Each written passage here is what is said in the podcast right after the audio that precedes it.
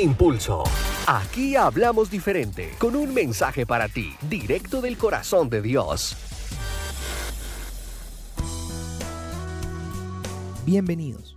Quiero contarte esta historia. Un día muy helado, un grupo de erizos que se encuentra cerca sienten simultáneamente la necesidad de juntarse para darse calor y no morir congelados.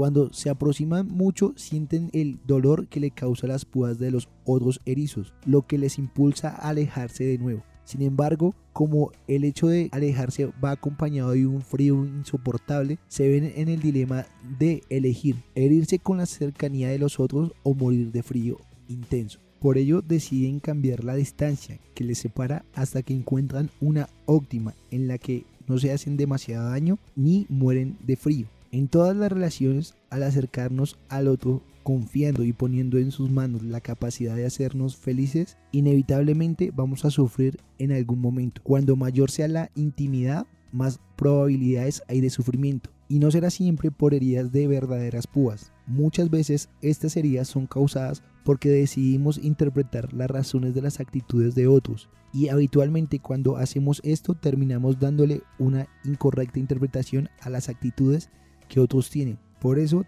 tendemos a buscar esa distancia óptima en la que nos, nos arriesgamos demasiado pero tampoco podemos ser felices. Muchos en algún momento hemos tomado la fatídica decisión de no volver a creer y a confiar en nadie. Y aunque esta decisión parezca la más acertada para no volver a sufrir decepciones, es la menos conveniente, ya que al dejar de creer y de confiar en otros, poco a poco iremos perdiendo la inocencia y esto nos conducirá a desconfiar en todas las personas, aunque no las hayamos conocido. Por eso es que, del mismo modo que el erizo, tenemos que elegir. Nos mantenemos a una distancia prudencial, manteniendo relaciones superficiales que no nos comprometan demasiado o nos arriesgamos a una relación íntima, profunda y confiada la que podamos sentirnos verdaderamente importantes en el corazón del otro. Tenemos la capacidad de elegir, disfrutar de una relación cercana, donde Crecer como persona es admirar a la persona real que se esconde en el otro. Ser amados, acariciar, abrazar, decir la verdad, contar con el otro, ser auténticos y no necesitar fingir, superando unas pequeñas heridas que nos harán más fuertes y que la mitad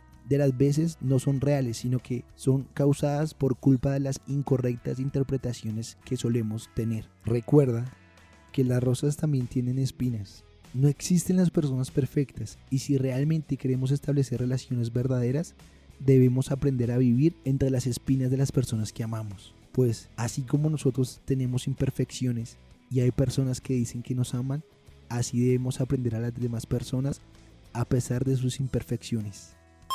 Y recuerda que Dios es tu impulso.